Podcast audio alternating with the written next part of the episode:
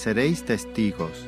Mensaje de la palabra de Dios por el pastor Isaías Rodríguez en la Iglesia Evangélica Bautista de Córdoba, España, 2 de diciembre de 2018.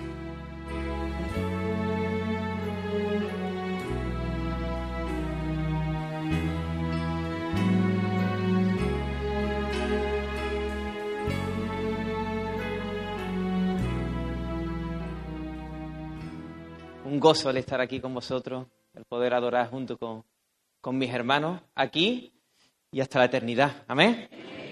Vamos a poner este tiempo en las manos del Señor y vamos a orar. Señor, gracias por tu gracia.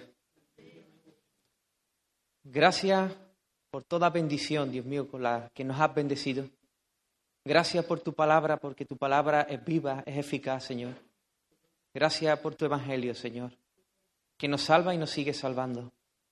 Señor, abre los ojos de nuestro entendimiento, abre nuestros corazones. Dios mío, que tu palabra, Dios mío, penetre hasta lo más profundo de nuestro corazón para que produzca fruto, Señor. Espíritu de Dios, ven sobre nosotros, danos de nuevo, danos autoridad para predicar la palabra, danos de tu gracia también para recibirla. Gracias y gracias en el nombre de Jesús. Amén. Amén. Hoy deseo centrarme en una porción muy conocida de, del libro de Hechos, en el capítulo 1, y, y, parece que cada vez que vengo aquí hay un énfasis que el Señor pone en mi corazón eh, sobre un tema en especial que ahora después vamos a ver. Está luchando mucho con qué palabra llevo, qué, qué... pero el Señor pues creo que me está guiando a, a hablar sobre, sobre esta palabra que vamos a, tenemos libro de Hechos capítulo 1, lo vamos a dejar ahí. Este es un segundo tomo eh, de una especie de pack, un dos en uno. Eh, el libro de Hechos es, es, la continuación del primer tomo del Evangelio de Lucas.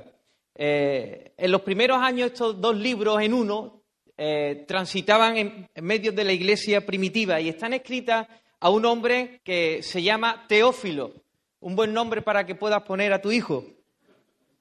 Si lo estás planteando, Teófilo.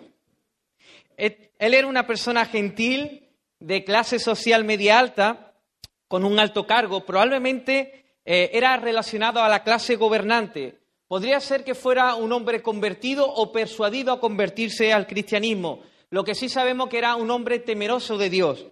El, cristian, el cristianismo en este momento, donde está escribiendo Lucas, ya se ha extendido por todo el imperio romano como la pólvora. Ha llegado hasta los confines del mundo conocido. Y muchos hablan y hablan y hablan del cristianismo. Hay muchos que hablan del cristianismo, de los cristianos, de la misión de los cristianos. Por ejemplo, los, altos cargos romanos eh, pensaban que era un movimiento peligroso, un movimiento peligroso que tenía la misión de destruir el orden establecido. Las autoridades judías también hablaban acerca del cristianismo, los cristianos y la misión. Y ellos pensaban que era una secta de los nazarenos que venían a destruir todas las tradiciones de los padres. Así que se habla mucho del cristianismo en este tiempo donde Lucas va a empezar a escribir. Se habla, se dice, se actúa en favor o en contra del cristianismo y allí tenemos un hombre llamado Teófilo, un hombre que tiene oídos, ¿eh? Y un hombre que escucha, escucha hablar acerca del cristianismo, de, los cristianos, de la misión. Y yo estoy casi convencido con toda seguridad eh, que Teófilo tenía el síndrome del teléfono estropeado eh, o teléfono roto. Eh, allí en Jerez, teléfono escacharrado, estropeado, o como se diga, dicen allí, o como eso. Yo creo que todos hemos jugado alguna vez al teléfono roto, al teléfono estropeado, ¿verdad? Son una línea donde ponemos personas hombros con hombros, ya sea de pie o sentada, y hay una persona inicial donde habla sobre una historia o dice una frase y esta persona sucesivamente la va pasando al segundo y así sucesivamente al tercero, al cuarto, al quinto, hasta que llega al último y todos están expectantes a que el último pronuncie algo y diga algo se levanta y a gran voz dice, mira, yo he entendido esto. Después lo comparamos con la persona que ha dicho, eh, que ha dicho la frase inicial o la historia inicial y nos damos cuenta que no tiene nada que ver, que todo se ha distorsionado en un momento. Pues muy bien, Teófilo tenía ese síndrome del teléfono estropeado. Hablaba, se escuchaba hablar del cristianismo, de la misión de los cristianos, pero el Señor no lo abandonó ni abandonó a los teófilos de aquel tiempo, ni a los teófilos de este lugar, ni de este tiempo.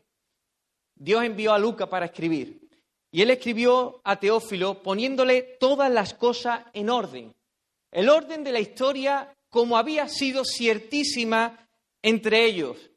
Él había cogido el reporte, había investigado, había estudiado profundamente, había estado con los que primeramente de antemano habían estado con Jesús, lo habían visto, lo habían palpado, con los testigos directos de Jesús. Él estuvo también con Pablo y empezó a escribir la historia tal y como fue. Así que Lucas se levanta a una voz y con voz alta y le está diciendo, Teófilo, este es el mensaje.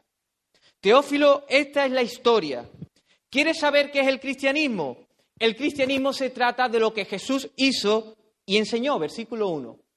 Lo que Jesús hizo y enseñó. Pero espérate, espérate.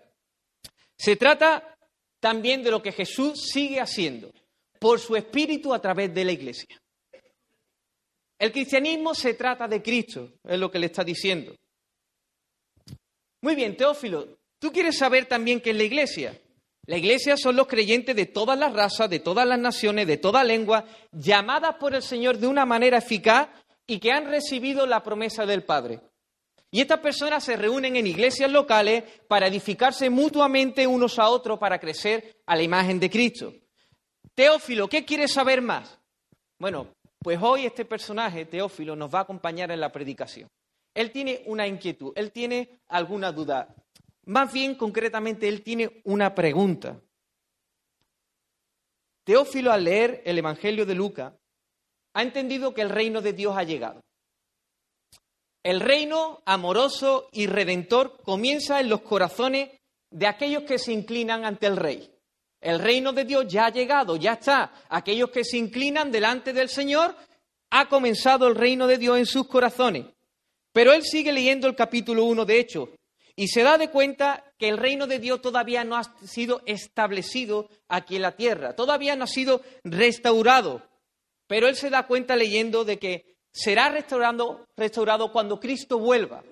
Y será restaurado exclusivamente y solo por la mano de Cristo. Él se da cuenta de que no hay que colaborar con Cristo para, para establecer aquí el reino. Eso le toca a él.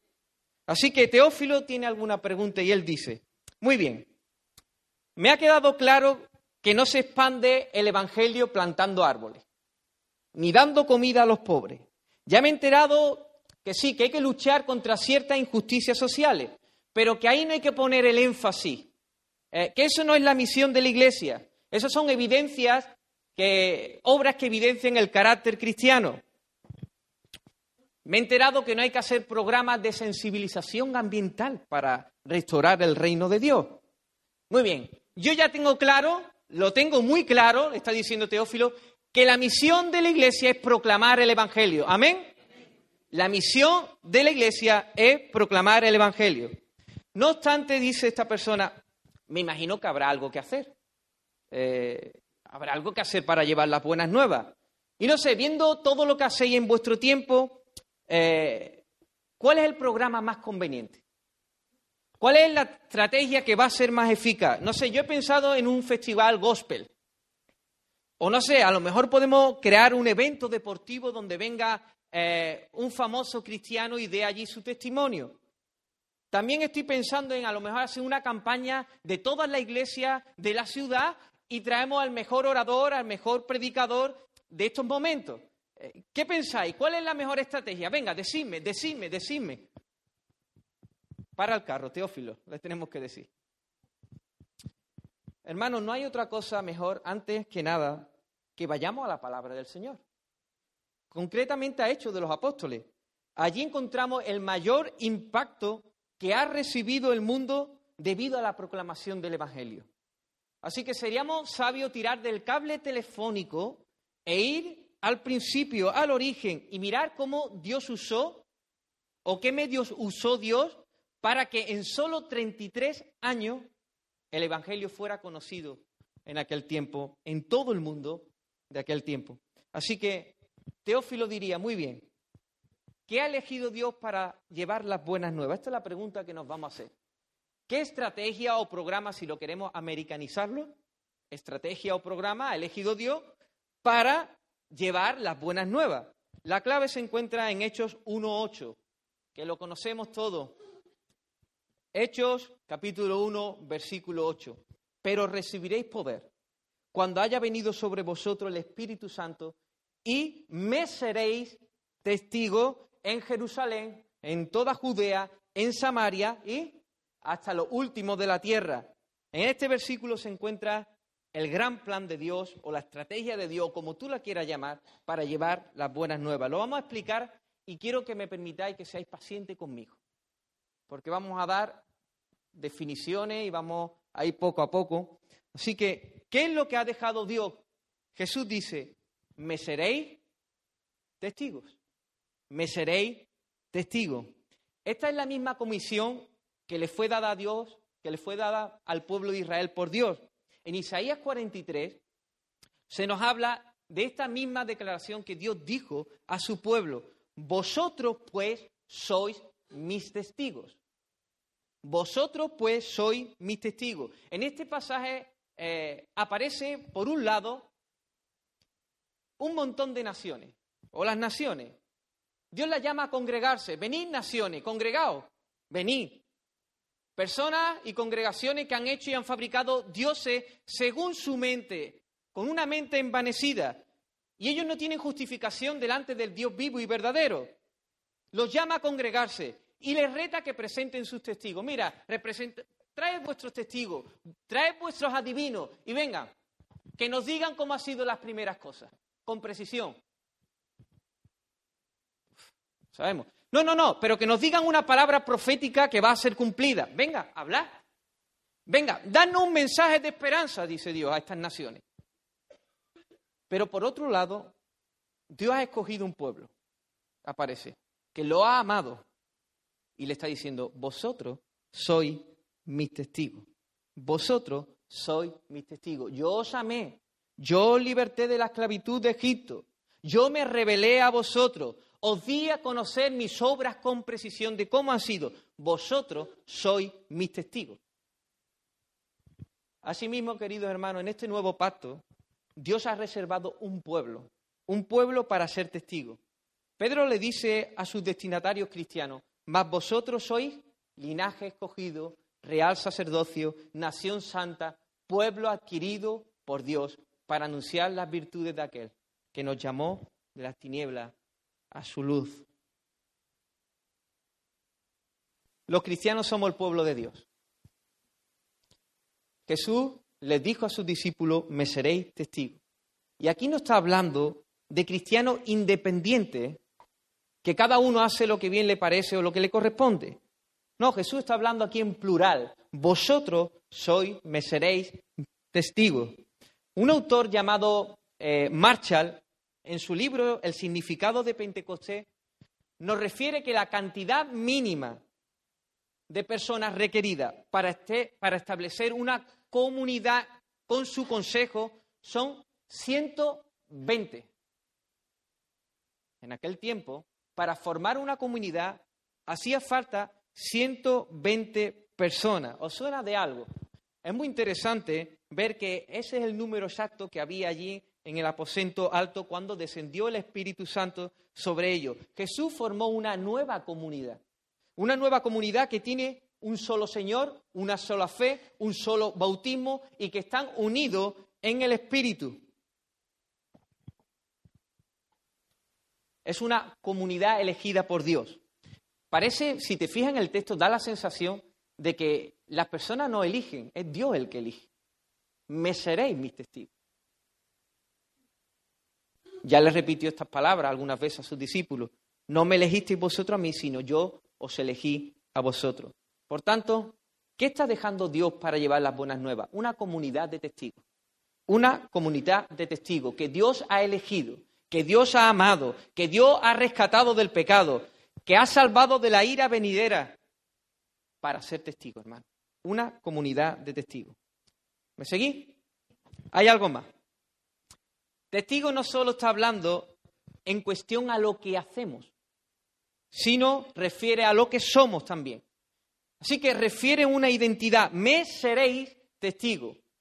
Cuando venga el Espíritu Santo, me seréis testigo. No queda otra, es irremediable. En el momento que el Espíritu Santo viene a los discípulos de Él, son testigos.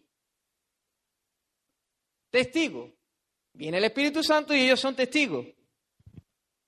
Creo que todos los que estamos aquí somos seres humanos, ¿sí o no? No me asustéis, ¿eh? Todos somos seres humanos, ¿verdad? Todos somos conscientes de que existimos, ¿sí o no? ¿Sí? No me asustéis.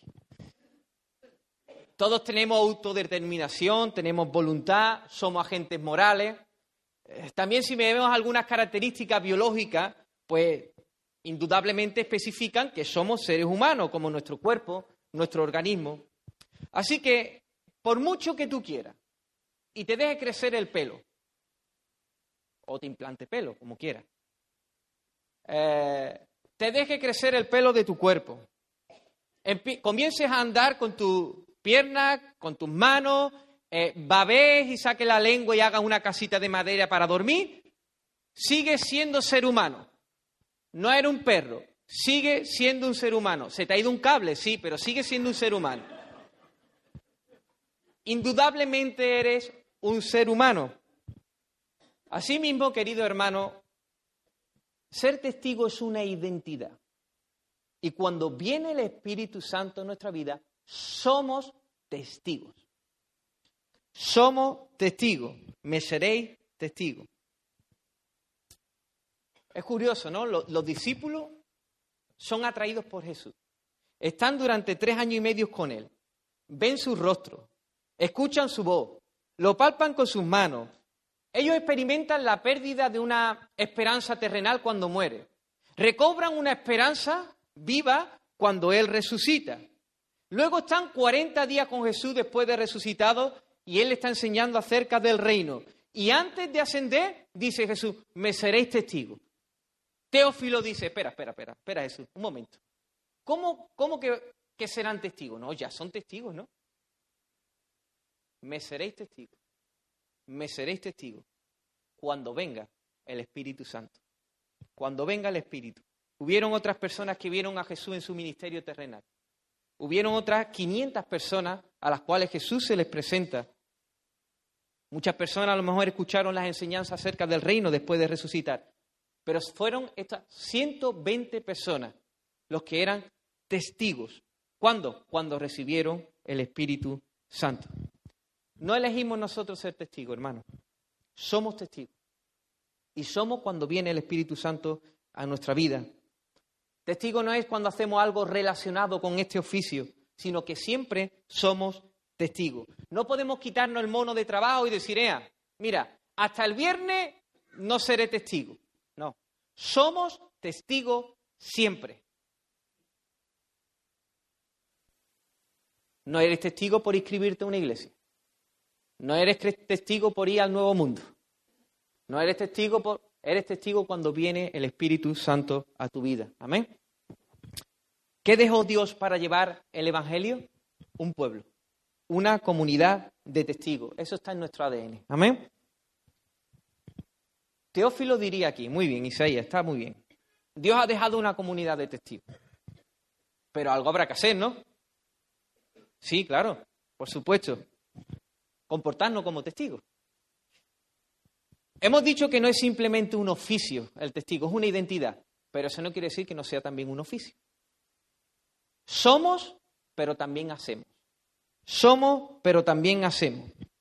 Tenemos que llevar a cabo nuestra profesión de ser testigos y la palabra testigo tiene ciertas definiciones que si las complementamos unas con otras va a enriquecer el significado de lo que es ser testigo. Así que esto es lo que vamos a ver ahora. Vamos a coger ciertas definiciones, desarrollarlas para saber qué hace un testigo. ¿Me seguí? Así que la primera definición, la palabra testigo denota que puede, que es una persona que certifica aquello que ha visto. Puede certificar o certifica aquello que ha visto, oído o conocido. Un testigo es una persona que tiene de primera mano, bueno, ha visto de primera mano o escuchado un reporte y lo da. O una persona que ha escuchado de segunda mano, de tercera, un reporte, pero que también lo da. Por ejemplo, si tú antes de venir para acá, para la iglesia, eh, hubiera estado en presencia de un asesinato, serías testigo de ese asesinato. De manera que te llevarían allí al juez, en el momento del juicio, y te preguntarían tres cosas. ¿Qué has visto? ¿Qué has escuchado? ¿Y qué has sentido? ¿Qué has visto? ¿Qué has escuchado? ¿Y qué has sentido? Jesús le está diciendo a los discípulos, seréis mis testigos. Hablaréis lo que habéis visto de mí. Diréis lo que habéis oído de mí. Anunciaréis lo que habéis experimentado gracias a mi obra en la cruz del Calvario. ¿Recordáis eh, en Primera de Juan, la primera carta eh, de Juan, Primera de Juan, no el Evangelio, la carta? Allí se había metido una, una se había introducido en medio de la iglesia una filosofía gnóstica eh, que decía que Jesús no había venido de forma de carne. ¿Por qué? Porque el espíritu eh, es bueno, la carne, lo material es malo. Así que Jesús tuvo que venir como una especie de fantasma. Y Jesús, fijarse, perdón, y Juan, fíjate a lo que apela, a lo que hemos visto. Nosotros hemos visto a Jesús, el verbo tocante. Nosotros lo hemos apreciado con nuestros ojos, lo hemos escuchado, nosotros lo hemos contemplado, nuestras manos los han palpado, nosotros esto testificamos y esto anunciamos, lo que hemos visto, lo que hemos escuchado, lo que nuestras manos han palpado. Así apela Juan. En el sentido estricto de la palabra, testigos, solo ellos fueron testigos directos de su ministerio. Pero eso no quiere decir que no pueden ver otros testigos, como ya hemos dicho anteriormente. También un testigo es una persona que ha escuchado un testimonio que está relacionado con un acontecimiento. Una persona puede ir a juicio a testificar bajo la base de lo que ha escuchado. Y aquí entramos todos, todos aquellos que hemos escuchado y recibido el Evangelio de los apóstoles. Un día el Espíritu Santo vino a nuestra vida y quitó la sordera espiritual. Un día vivificó el Señor sus palabras en nuestros corazones. Cayeron las escamas de nuestros ojos. Nos iluminó y pudimos ver la gloria de Dios en la faz de Jesucristo. Pudimos contemplarlo, pudimos palparlo, pudimos experimentarlo, lo hemos visto, lo hemos acariciado por la fe, lo hemos palpado, hemos experimentado la bondad de Dios, el amor de Dios, somos testigos. Así que somos una comunidad de testigos, hermanos, que ha recibido el testimonio apostólico. Si te fijas y sigues leyendo el capítulo 2, te vas a dar cuenta que Pablo, Pedro predicó el sermón y se convirtieron en aquel día tres mil personas. Y dice, y ellos recibieron la palabra y se añadieron aquel día tres mil personas. ¿Qué palabra recibieron? La palabra de los apóstoles, el Evangelio. Ellos recibieron el Evangelio recibieron el Evangelio y ya son testigos. Así que nosotros también hemos recibido el Evangelio por la gracia de Dios, hermanos. Nosotros somos testigos. Bueno, Isaías, ¿y ahora qué? ¿Ahora qué, hermano? ¿Ahora qué? Hemos escuchado con oídos espirituales, espirituales el mejor y más sublime mensaje. Hemos hallado el gran tesoro la perla preciosa. Eh, hemos sido saciados con el agua que quita la sed, hermano. Con el pan que quita el hambre. Hemos aligerado nuestros panzos porque hemos descansado en el amado. ¿Y ahora qué, hermano? No podemos quedarnos con los brazos cruzados. No podemos callar. Hay que proclamar. Hemos recibido el Evangelio y damos el Evangelio. Escuchamos el Evangelio, lo vivimos, lo experimentamos y ahora queremos que otras personas escuchen el Evangelio. No hay evangelismo sin palabras. No hay evangelismo sin palabras. Yo quiero que te imagines ahora mismo que estamos en medio de un juicio. Y allí hay un montón de personas. Un juicio que está durando muchos días, muchas horas. hay cansancio, desgaste, todo es un despropósito, no se desarrolla ni a favor de uno ni de otro, todo es caótico. Pero por un momento nos hemos enterado que hay un testigo. Y si hay un testigo, hay esperanza. Se ha encontrado un testigo clave para que se, haya, que se haya un juicio justo. De repente, imagínate que lo vemos entrar por la puerta. Sus ojos brillan. Se le ve, pues, contento, alegre. Así que lo sientan allí en el, sillón para interrogarlo. Así que el abogado empieza a preguntarle. El abogado pregunta y el testigo calla. El abogado pregunta otra vez y el testigo calla. El abogado pregunta otra vez y el testigo calla. Hermano, nuestro mundo y las personas que habitan en este mundo están así, cansados, desgastados, desilusionados de todas las propuestas humanas que no dan resultado ni para un lado ni para otro, siempre están persiguiendo como una especie de veredicto que les dé valor, que les dé significado y están esperando un mensaje de esperanza. Un mensaje de esperanza que tiene tú y yo, que hemos conocido, que hemos experimentado. No podemos estar callados. No podemos estar callados. Hay un veredicto favorable, hermano un veredicto favorable con independencia de nuestros actos. Y ese veredicto solo proviene del Evangelio. ¿Y quién tiene que predicar el Evangelio? Nosotros. Hermanos, no podemos estar callados. Dice un, un escritor, Dios no está satisfecho que tú seas testigo de su obra de gracia. Te ha llamado también que seas instrumento de gracia a otros. Hemos recibido, somos testigos de lo que ha hecho, pero nosotros también tenemos que ser un instrumento de gracia a otros. Por eso, hermano, habla, proclama, proclama, proclama lo que has visto, lo que has oído, lo que has contemplado. Hazlo con determinación, hermano. En un juzgado no se puede titubear. Tiene que decir, yo digo lo que he creído. Jesús vivió, murió y resucitó para esperanzas del pecador. Él es el camino, la verdad y la vida y nadie viene al Padre si no es, por Él. Hermano, hay que decir, eres nuevo. Bueno, hermano, algo tienes que decir. Antes era ciego, pero ahora veo. Gracias Jesús. Hermano, hay que hablar, hay que proclamar. No hay evangelismo sin palabras. Amén. ¿Qué hace un testigo? Proclama el Evangelio. Amén. ¿Qué hace una comunidad de testigos? Proclama el Evangelio. Así que hemos dicho que el testigo es alguien que conoce un hecho y puede testificar de ello. Pero también testigo es algo que sirve de recordatorio de algo importante. Por ejemplo, la palabra testigo en el hebreo viene de una raíz que significa vez, decir vez tras vez. Decir vez tras vez. Por ejemplo, recordamos ese episodio donde Jacob sale con sus dos mujeres y se va de la casa de su suegro ya cansado, harto de él, y dice, mira, me voy, me voy de aquí. Así que él escapa, no le dice nada a su suegro, pero su suegro se entera y va en busca de él, ¿recordáis? Así que no va en busca de él para eh, felicitarlo, va con malas intenciones. Pero Dios en su providencia se le aparece a Labán y le dice, cuidado de hacerle algo a Jacob. Así que ya lo templa, de manera que ya sale al encuentro con Jacob y dice que ellos hicieron un pacto de paz. De manera que Jacob cogió una piedra y dijo a su siervo, seguí amontonando piedra. Y allí amontonaron piedra para hacer un lugar para recordar constantemente ese pacto que habían hecho allí. Y dice la palabra del Señor, y llamó Labán a aquel lugar Jegar Saduta, y lo llamó Jacob Galaad. Estas dos palabras significan montón montón del testimonio. De manera que cuando ellos vieran esas piedras, esas piedras no hablaban. ¿Vale? Estamos bien, ¿no?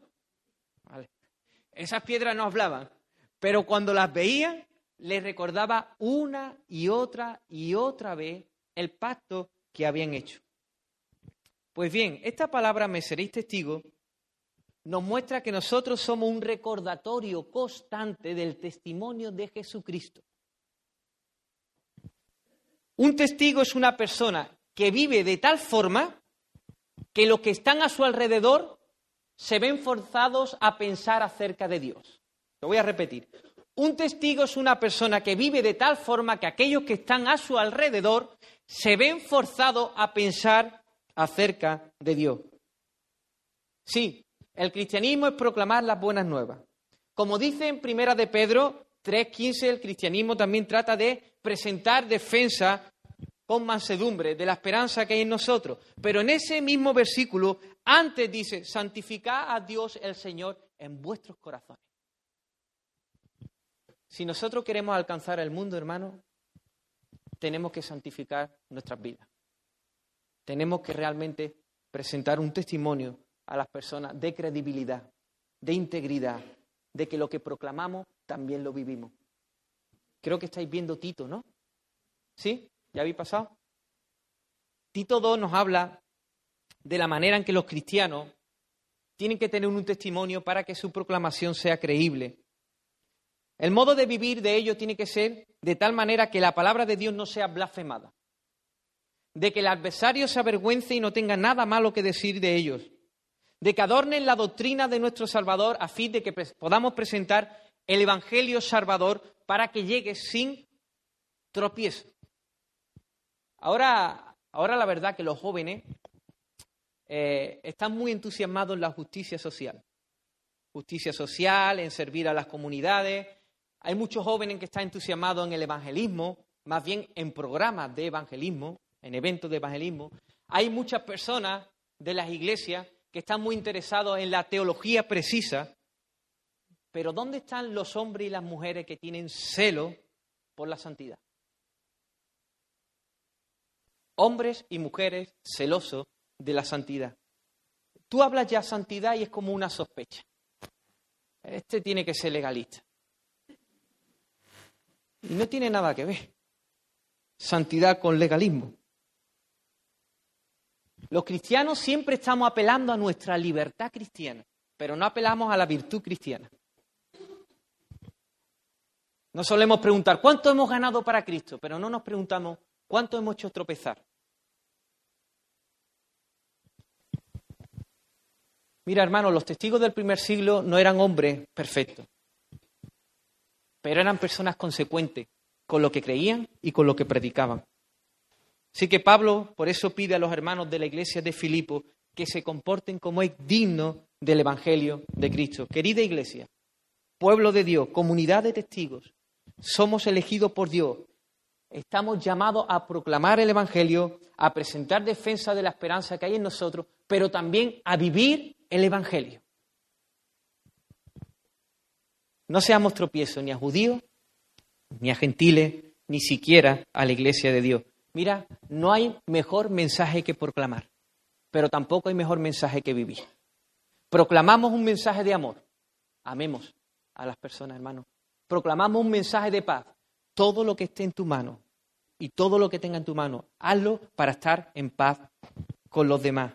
Presentamos y predicamos un mensaje que tiene que ver con la santidad. Comportémonos, hermanos, como es digno de la vocación con que hemos sido llamados. Hemos sido llamados a una vocación santa por un Dios santo. Amén. ¿Qué hacemos la comunidad de testigos? Proclamar el Evangelio, vivir el Evangelio y algo más, morir por el Evangelio. Amén. La palabra testigo nos refiere a otro aspecto que a lo mejor ya sí lo conocemos un poquito más, y es la palabra traducida al griego de mártir. Es uno que da testimonio mediante su muerte. Es uno dispuesto a morir por una causa. Pero si nosotros cogemos esta palabra y la metemos en el exprimidor, le podemos sacar un poco más de jugo. Si tú ves la Biblia, te vas a dar cuenta que un mártir es una persona que vive muerto. Una persona que vive muerto. Desde que el Espíritu Santo vino a los discípulos, vivían muertos. Muertos realmente al mundo, vivos para Dios. Muertos a su propia justicia, vivos por la justicia de Cristo. Muertos a sus deseos egoístas, pero vivos para cumplir el deseo de Dios de tener una comunidad que lleve las buenas nuevas hasta los confines de la tierra. Vivían muertos. Hay un padre de la iglesia llamado Tertuliano que grabó con puño y letra los martirios de los cristianos y él escribió una frase que si nosotros la vemos en este tiempo sería una, una frase, la llamaremos una frase viral. Yo no soy muy dado a las redes, pero me informo. Viral. ¿Me entendéis, no? La sangre de los mártires es la semilla de la iglesia. La sangre de los mártires es la semilla de la iglesia. El impactante testimonio de estos primeros mártires que vivieron muertos figurativamente, pero murieron literalmente por el Evangelio, permitieron que ellos fueran instrumentos en las manos de Dios para realmente llevar las buenas nuevas al mundo conocido de aquel tiempo. Amada iglesia, te quiero preguntar algo. ¿Cuán efectivos somos como testigos en las manos de Dios? ¿Cuán efectivos somos? No es posible proclamar el Evangelio, vivir el Evangelio si no hay cruz, si no hay muerte. Es absolutamente imposible. Por eso tenemos que negarnos todos los días a coger nuestra cruz y seguir a Cristo. El que gane su vida, el que quiera ganar su vida, la perderá, pero el que la pierda, la ganará. Teófilo, pon atención. ¿Qué ha dejado Dios para llevar las buenas nuevas? Una comunidad de testigos que proclama, que vive y que muere por el Evangelio. Amén. Una comunidad de testigos que proclama, que vive y que muere por el Evangelio. Espérate, que Teófilo todavía quiere más. Dice Teófilo, estupendo, vale. Ya me he enterado que los discípulos son la herramienta que Dios usó para trastornar el mundo y así llevar el mensaje del Evangelio. Pero ¿cómo lo hicieron? ¿Desarrollaron alguna estrategia, algún programa? Muy bien. Lo primero que tenemos que saber es que toda comunidad tiene una cultura. ¿Sí? Toda comunidad tiene una cultura. Esta comunidad de cristianos que se muestra en hecho, hermano, no hacía grandes eventos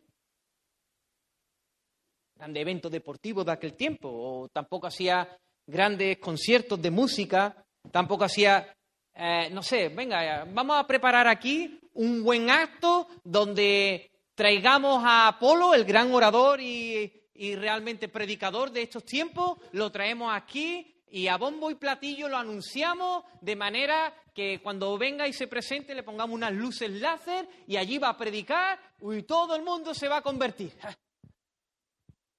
Y yo no hacía en este tipo de programas, hermano. Tampoco ni siquiera programas más sencillos.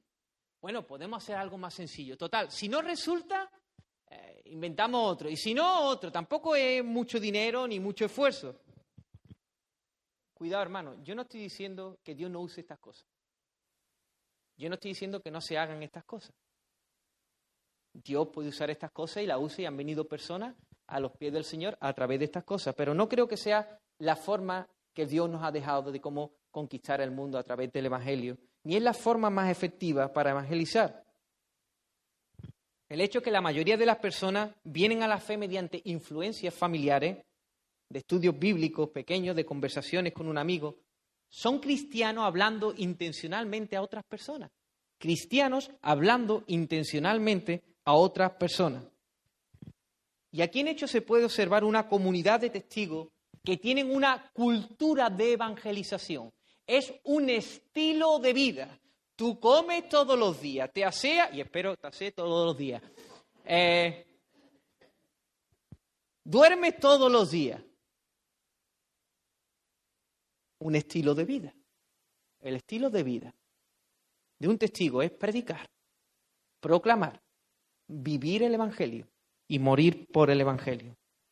El problema en sí no son los grandes eventos, hermano, ni los pequeños programas. El problema es que nuestro corazón se desvía muy rápido y descansa en estos programas diciendo, Ea, tu programa tiene la tarea de anunciar el Evangelio, yo descanso de mi responsabilidad y bueno, ¿cómo sabemos que estamos evangelizando? Pues mira el gran evento que hicimos. Eso no es lo que ha dejado Dios. Dios te ha dejado a ti, a ti, para predicar y proclamar el Evangelio. No un evento, no un programa. A ti te ha dejado Dios para predicar el Evangelio. En tu día a día, allí donde estás. Y esto hace que nos engañemos a nosotros mismos creyendo que estamos cumpliendo el mandamiento de predicar el Evangelio. Yo no sé si realmente entendemos que cuando nosotros no cumplimos un mandamiento es desobediencia y es pecado. Si no estamos predicando el Evangelio, estamos en pecado. El Señor ha mandado a ir y predicar el Evangelio. Hermanos, ellos tenían una cultura de evangelización que había entendido muy bien el mandato de Cristo y la misión de la Iglesia, ir y predicar el Evangelio. ¿Cómo era esta cultura? Voy a dar cuatro aspectos de cómo era esta cultura. Se pueden sacar más cosas, pero yo voy a hablar de cuatro aspectos de cómo era esta cultura de evangelización. Primero, esta era una cultura motivada por el amor a Jesús y a su Evangelio. Motivada por el amor a Jesús, a su Evangelio y a las almas. ¿Qué podría mover a estos discípulos a predicar el Evangelio en Jerusalén, en el sitio donde Jesús fue crucificado? ¿Qué es lo que le mueve a ellos? ¿Qué es lo que le mueve a ellos a predicar en Judea, donde se confabuló todo aquello para matar a Jesucristo? ¿Qué mueve a unos judíos ir a Samaria a esos inmundos a predicar el Evangelio? ¿Qué mueve a estos discípulos a ir a los romanos que los tienen esclavizados para predicar el Evangelio o a los griegos que están envanecidos en sus filosofías baratas y mentirosas? ¿Qué es lo que les mueve a ellos? El amor. No les mueve la envidia, no les mueve el orgullo. El amor a Jesús, a su Evangelio y a las personas, hermanos. Había una cultura de evangelización motivada por el amor a Dios, no era la pura obligación. Así que este es uno de los primeros aspectos de la cultura de evangelización. Son movidos por el amor a Dios y amor al prójimo. Amén. Segundo, ¿cómo es esta cultura también? Una cultura que confía en el Evangelio. Confía en el Evangelio. Los discípulos no negocian el Evangelio, no lo diluyen. El Evangelio es tal y como es. El Evangelio es dinamita para el alma, hermano. Ellos reconocen que el Espíritu Santo lo que va a usar para convertir a las personas es la locura de la predicación del Evangelio. Ellos lo entienden, lo saben y se dedican su vida a predicar el Evangelio. Vemos aquí en Pentecostés, viene el Espíritu Santo y el primer sermón de Pedro, y allí se pone en pie y empieza a predicar, primeramente hace como una especie de apología y dice, mira, estas personas no están borrachas, usa el sentido común, son las nueve de la mañana. A otro le dice, mira, esta profecía de Joel, esto es lo que está pasando es la profecía de Joel y se comienza a demostrar que Jesús es el Cristo, es el Rey, es el Señor. Pero no solo hace eso, proclama el Evangelio. Si te fijas en, en, Hechos 2, empieza a hablar de la vida de Jesús, la muerte de Jesús, la resurrección de Jesús y la entronización de Jesús. Y después da un Evangelio aplicado a la persona. Se dirige directamente a sus corazones y les dice una mala noticia. Vosotros crucificasteis a Jesús. Hombre, ¿cómo vosotros vamos a crucificar? Yo no estuve allí. Vosotros crucificasteis a Jesús. La esencia del pecado es siempre matar a Dios, eliminar a Dios, quitarlo de en medio. Vosotros crucificasteis a Jesús. Mala noticia. El rey tiene juicio, también está sentado en la silla. Pero también le da una buena noticia. Hay perdón de pecado. Hay un cordero pascual. Arrepentido para perdón de pecado. Y bautícese cada uno y recibirá el don del Padre, la promesa del Padre. Hermano, el Evangelio es dinamita el Evangelio es poder de Dios para salvación. No lo diluya, no lo mezcle, no inventes nada. El Evangelio, pero un Evangelio aplicado directamente al corazón de la persona. No es que nosotros éramos pecadores, no, tú eres pecador. Cuidado, que no estoy diciendo que lo digamos, hay que decir la verdad con mansedumbre, con amor. Pero si tú estás frente a un médico que te va a decir que tiene cáncer, no te gustaría que tú fueras por las ramas, ¿No te gustaría que te lo dijera entre dientes o que te ocultara algo? Que te lo dijera con amor, pero que te dijera que tienes cáncer, que estás enfermo, que has matado a Jesucristo. Pero también hay esperanza. Amén. Hermanos, somos una comunidad de testigos que proclama el Evangelio, pero que confiamos en el Evangelio para la salvación de los pecadores. Amén. Tercero, es una cultura que trabaja unida en la misma dirección. Jesús presenta allí y dice, me seré testigo. Y Pedro dice, ¿quién es Juan? Y Juan dice, no, ¿quién es Felipe? Y el otro, a ver, todos, todos me seréis testigos. Todos tenéis que trabajar juntos para el avance del Evangelio. La meta es la misma, trabajar en la misma dirección. Es una cultura de evangelización de, donde todos están implicados. Tú puedes estar cómodo en tu sitio y decir, bueno, pero la iglesia está evangelizando porque hace esto, el hermano aquel. No, no, no, no. Tú también tienes que evangelizar. Todos vamos en una misma dirección, todos somos testigos, todos proclamamos el Evangelio, todos vivimos el Evangelio y todos morimos por el Evangelio. Esa es nuestra meta, que el Evangelio crezca, que el Evangelio sea conocido, que Jesús sea honrado. Amén. Y cuarto, es una cultura que ve a la gente claramente, que ve a la gente con los ojos de Dios. Juan y Jacobo eran conocidos como los hijos del trueno. Ellos cuando fueron a Samaria y no quisieron recibir a Jesús, ¿qué dijeron? Que descienda fuego aquí, Señor, y liquida a esta gente ya. ¿De qué espíritu sois? Cuando los discípulos ven a Jesús hablando con la samaritana, ¿esto cómo va a ser? Cuando los discípulos ven que están trayendo a, niños para que el Señor los bendiga, fuera aquí, no molestéis al maestro. Ellos antes de que vinieran el Espíritu Santo, veía a la gente basándose en el sexo de la persona, en la raza o en otros aspectos superficiales. Y esto muchas veces nos pasa a nosotros. Parece que se nos olvida que las personas que están a nuestro alrededor son personas de carne y hueso. Personas que tienen heridas, que tienen sueños, que tienen lucha, que tienen sentimientos reales. Pero en hechos vemos otra cosa. Vemos unos discípulos que ven claramente, que ven con los ojos de Cristo, que ven a través del Evangelio. Ellos son, ven a las personas como portadoras de la imagen de Dios. Sí, una imagen que está estropeada, deteriorada, pero son personas pecadores que necesitan arrepentimiento y que necesitan el Evangelio, el cristianismo es la única esperanza, el Evangelio es la única esperanza, hermano. Y alrededor de esas personas que te hieren, de tus jefes que se aprovechan de ti, que a lo mejor te zarandean, que te hacen la vida imposible. Hay personas con heridas, hay personas que necesitan el Evangelio, hay personas que necesitan realmente una conversión. Lo más fácil es coger y levantarnos y aislarnos de esas personas.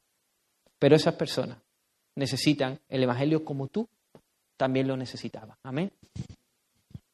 Así que vemos aquí que el Señor ha hecho, ha puesto una cultura en medio de una comunidad, una comunidad de testigos, que tiene su cultura propia, que ama a las personas, que es movida por el amor al Evangelio y a, Jesús, que confían plenamente en el Evangelio para salvación de los pecadores. Nadie se escaquea.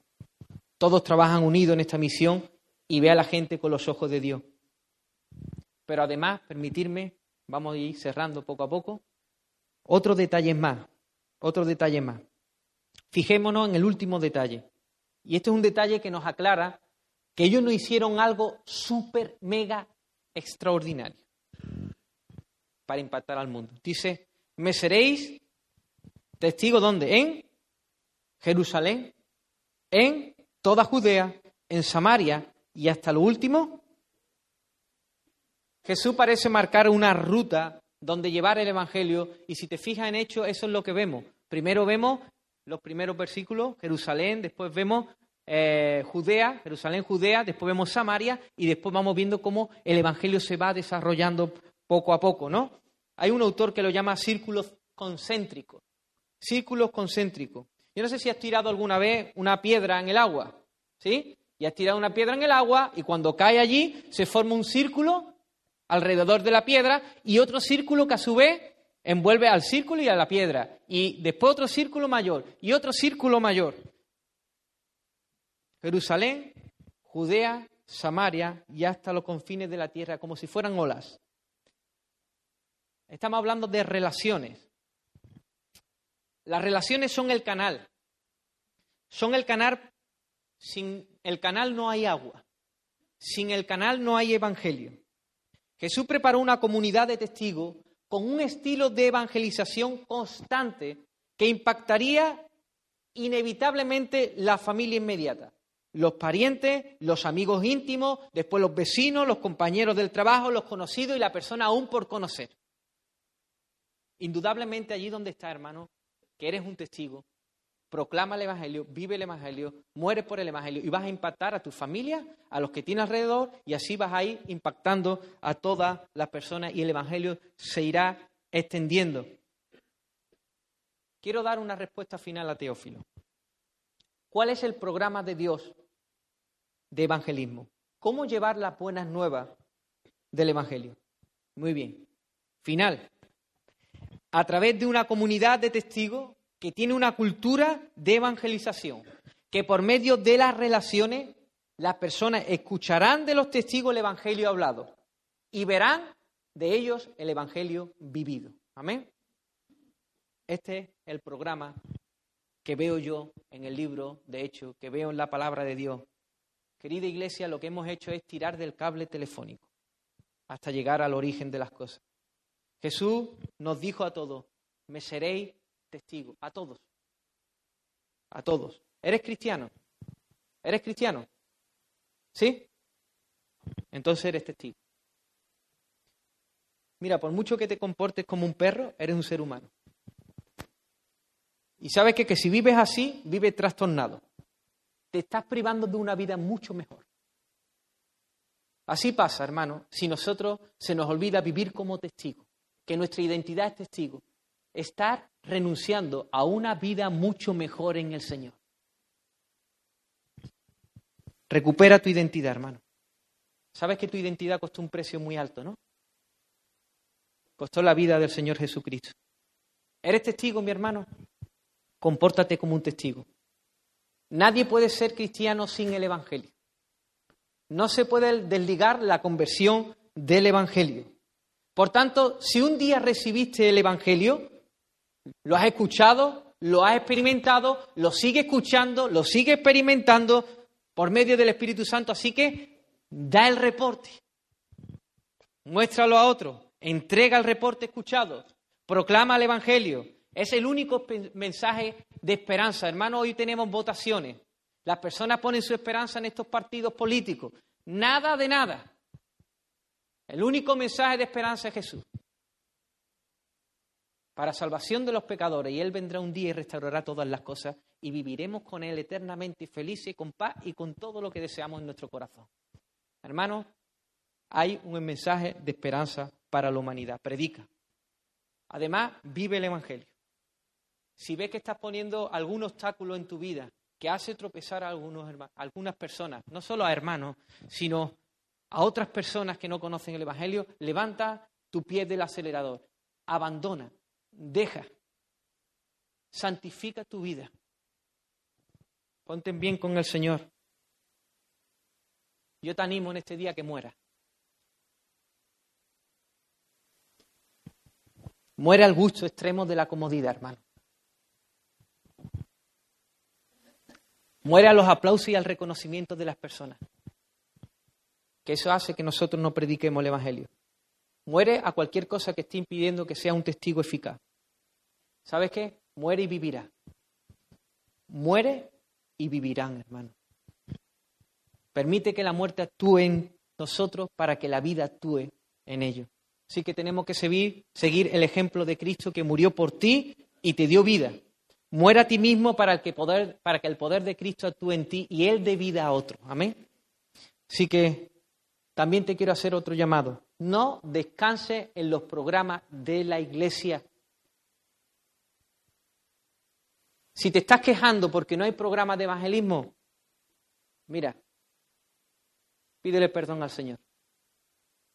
Si estás descansando en que tu iglesia hay programas de evangelismo y no estás haciendo nada, pídele perdón al Señor. Eres tú el testigo, eres tú quien tiene que predicar. Predica el Evangelio, cultiva una vida constante de evangelización. Recuerda, el Evangelio, hermano, es dinamita. Dinamita. No lo diluya. ¿Sabe qué hace el Evangelio? Que ofende. pero después acepta al pecador arrepentido. El Evangelio te desnuda, pero también después te cubre con la sangre de Cristo. El Evangelio es poderoso, hermano. Te ruego en este día que tomes resoluciones. Crea relaciones. Crea canales.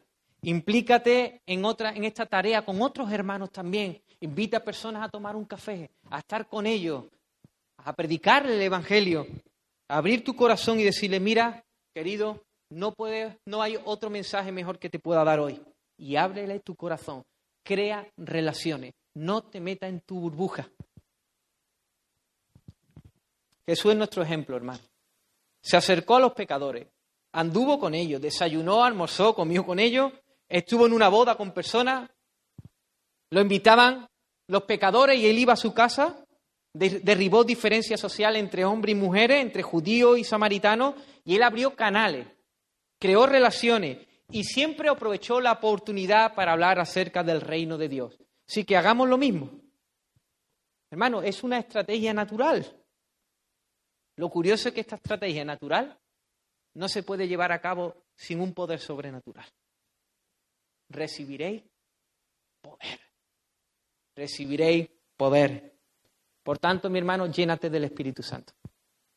Llénate del Espíritu de Dios. Busca cada día su llenura y Él te capacitará para ser un testigo que vive, que proclama y que muere por el Evangelio. Amén.